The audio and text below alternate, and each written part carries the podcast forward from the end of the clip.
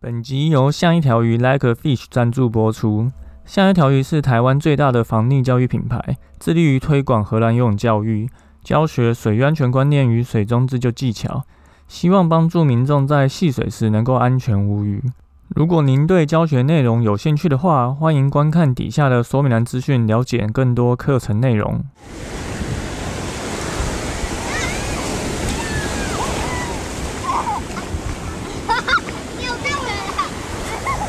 现在时间下午五点钟，海水浴场关闭，请尽速从水里上来，谢谢。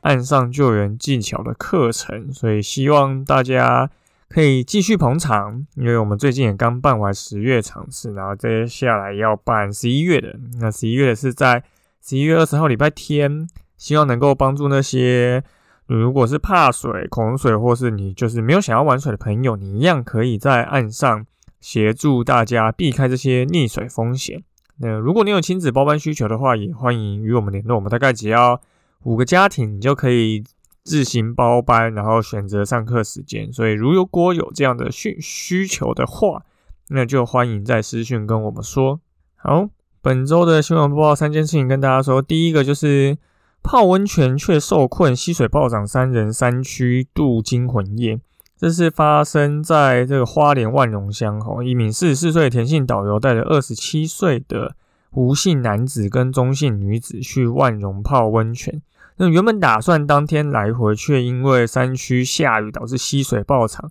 回程的时候多次横渡溪流，却找不到适当的过溪地点，所以只好在山区过夜。那这个花莲县的消防。局分队长表示说，后来隔天导游自行先下山求救，那他们派了人上去，然后利用钩环跟绳索架这个横渡的绳子，让两名游客就顺利渡河。好，说到这个万荣的野溪温泉呢，大概就是这几年非常热门的摩里沙卡野溪温泉，因为有越来越多的。商业团都会在这边开团吼，那这个温泉没有很难，因为焦哥之前也有去过，而且还不止去过一次，我好像还有一年跨年是在那边跨的。但它总共只需要渡三次溪而已，虽然距离没有很长，我记得大概走四五十分钟吧，可是它的水深算是略深，所以是有一点难度。虽然只需要过三次溪，尤其是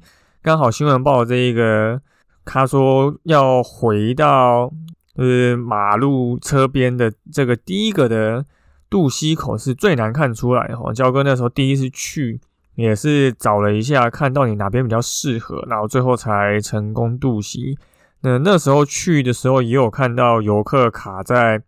就是溪床旁边，然后不知道要怎么看渡溪的位置，所以渡溪的位置其实是。有需要一点经验来判断吼，所以不太建议新手自行前往。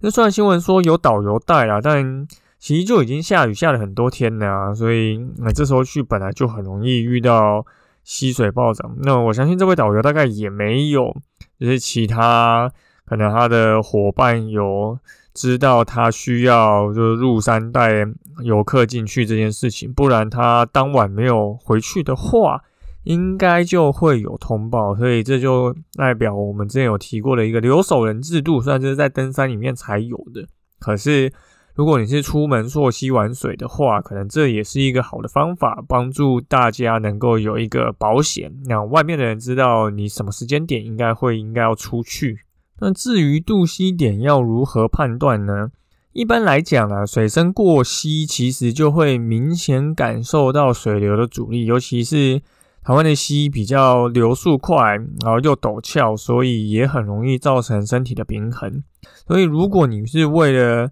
横渡溪方便，然后不会跌倒的话，建议你是两手空空啦，不然就是你拿着东西，当然风险都会比较高。那如果你有带登山杖，或是你也可以捡长树枝撑着溪床做支撑，就等于像是第三只脚一样，让你比较不容易跌倒。那渡溪的时候，也建议你是顺着水流斜着走，顺着水流斜着走是顺着。那顺流而行的方式会让你渡溪更轻松一点。那你不管是去休闲玩水啊，或者专业溯溪活动，其实都免不了渡溪的。所以就建议大家，如果你去溪边玩，最好还是穿着溯溪鞋，因为毕竟台湾的溪边其实都非常湿滑，容易跌倒。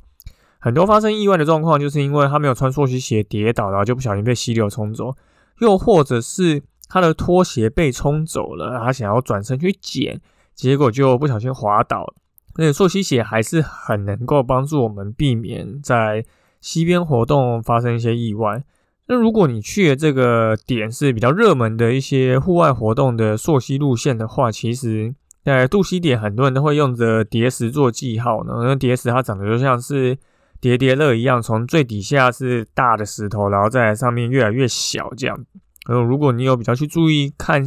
那个岸边的一些就是岸况的话，可能会有发现这个情况。那当然就是剩下就是你应该要去避免一些。漩涡啊，或是有白花的地方渡溪，因为那些地方会比较不好判断水深，你比较容易踩空啊，或者是踩到一个过深的地方。那西面宽广的地方，当然流速也会比较慢。焦哥也会觉得，呃，有些地方它可能你走西面宽广的地方是相对比较容易渡溪的，可是很多他可能会觉得。西面窄的地方道段比较快嘛，那他就可能就会选择这边渡溪。当然，这个当然不是说一定是要在宽的地方渡，或者是窄的地方渡。但宽的地方流速比较慢，它就是一个事实。所以，焦哥是比较建议在宽的地方渡溪。好，接下来是第二个新闻哈。第二个新闻是小琉球自由潜水当红，渔民示警别玩命。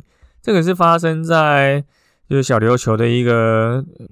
渔民跟我们这个潜水客的又是一些纷争吼，就是一个渔民他在出海捕鱼的时候，发觉离岸边百余米的地方惊见了自由潜水员啊，离急忙出声示警，希望年轻人就不要在这些航道上玩，因为他是在这个渔筏作业区，这样如果不小心被渔筏的马达打中的话，其实会非常严重的。但没有想到这个潜水员却回，哎，下面有船呐。所以后来这个渔民就把这个事情的影片 PO 到脸书社团的小联盟小琉球联盟，不是小联盟哈，那引发了非常多的一些讨论。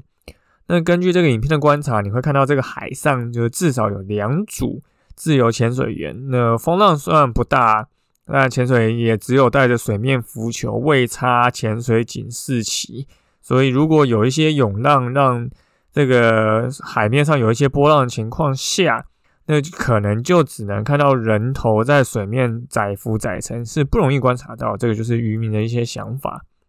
那焦哥看的这个新闻啊，我有看那个影片，其实真的是蛮不容易看得出来的哈。因为你在海边就是投一个小点，其实真的是没有那么容易辨识。那渔民跟水游戏玩家其实就一直在各地都有一些纠纷吼，尤其这几年因为疫情不能出国，再加上户外活动越来越兴盛，也不只是自由潜水，像是可能独木舟啊、SUP 啊，就很多地方其实都有发生一些纷争吼，那新闻就越来越爆，就越来越多这样。那目前在渔业的管理上呢，我们政府当然是有一些比较。明确的规范，就可能有一些保育区啊，或是有些地点就是禁止捕捞，或是在某些季节就会有一些限制捕捞的一些状况，那可以让这个海洋可以比较永续的去发展。那我们这个方式就称为负面表列，就是它政府用了一些很明确的规范跟你讲说哪些事情不能做。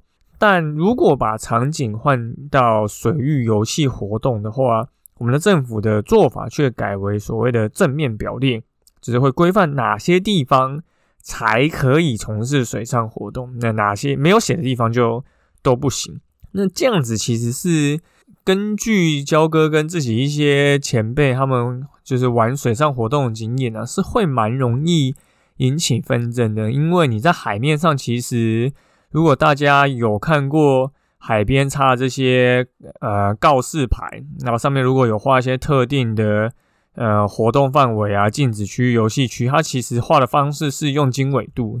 可是你在海上，其实你是根本没有办法去确定你现在人在的位置是在哪一个经纬度，而且这是一个又是一个动态的过程，所以用负面表列的方式去限制可能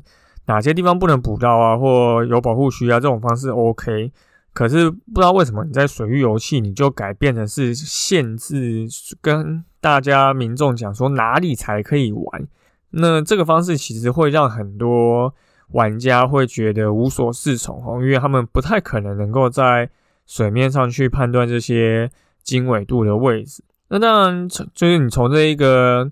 新闻的画面，你也可以看得出来，就是水域玩家可能在于，呃，你这些水域安全游戏教育，有些时候可能也是会有他应该要去更加去学习的地方，因为海洋本来就是算是一个公共财，那很多人可能就是都会在这边会使用到这一片海域，不管是渔民啊，或者是潜水的啊，或者是其他水上活动。那尤其如果你这边又有商业团的话，那就会有非常大的一个商机。那可能业者他们自己就会有一些可能竞争。那如果你是刚好你的这个业者，他又是会需要使用到船，比如说最近几年也很流行的龟山岛牛奶湖，那很多人可能是坐船去的，那也有些人他可能是划 SUP 去的，那可能有些还是。纯观光行程，那大家如果都在这边想要去获得这个体验的话，就很容易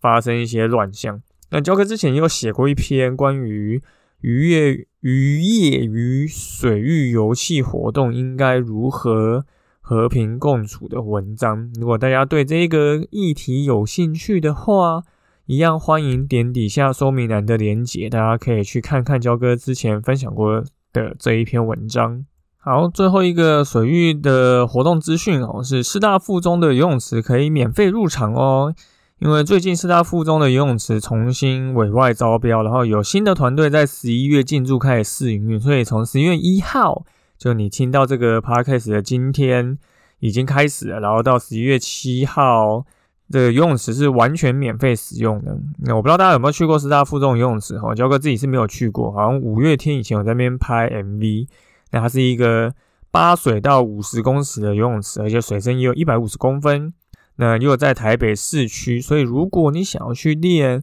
踩水啊，或者是呃脚踩不到底的韵律呼吸啊，其实这边都是一个还不错的地方，可以让大家去练习。那因为它是师大附中嘛，是一个学校，所以它的开放时间就会跟一般的运动中心不太一样。它开放的时间是平日早上的六点到八点，那再就是上课时间没有开放，然后接下来就是下午四点到晚上十点，那周末这样就是开整天，从早上六点开到晚上十点都有开。那它其实就在大安区啊，所以其实非常方便哈。那焦哥会把这个师大附中游泳池的 Google 的地图位置放在底下说明栏，那大家如果有兴趣可以去看一下。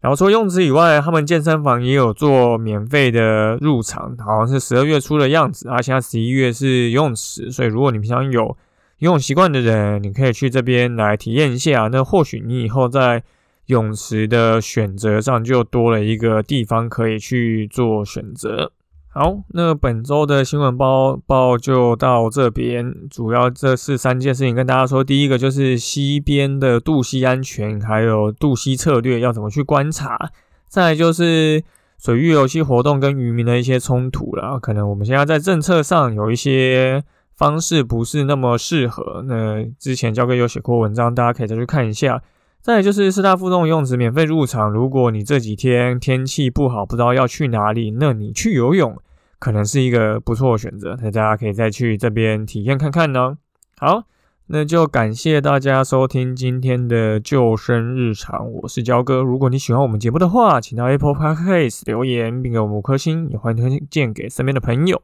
如果你有 IG 账号，也可以私讯跟我们说你想要听什么样的主题，我们就下次再见喽，拜拜。水域游戏活动跟渔民的一些冲突了，可能我们现在在政策上有一些。方式不是那么适合。那之前教哥有写过文章，大家可以再去看一下。再就是师大附中游泳池免费入场，如果你这几天天气不好，不知道要去哪里，那你去游泳可能是一个不错的选择。那大家可以再去这边体验看看呢。好，那就感谢大家收听今天的救生日常，我是焦哥。如果你喜欢我们节目的话，请到 Apple Podcast 留言，并给五颗星，也欢迎推荐给身边的朋友。如果你有 IG 账号，也可以私讯跟我们说你想要听什么样的主题，我们就下次再见喽，拜拜。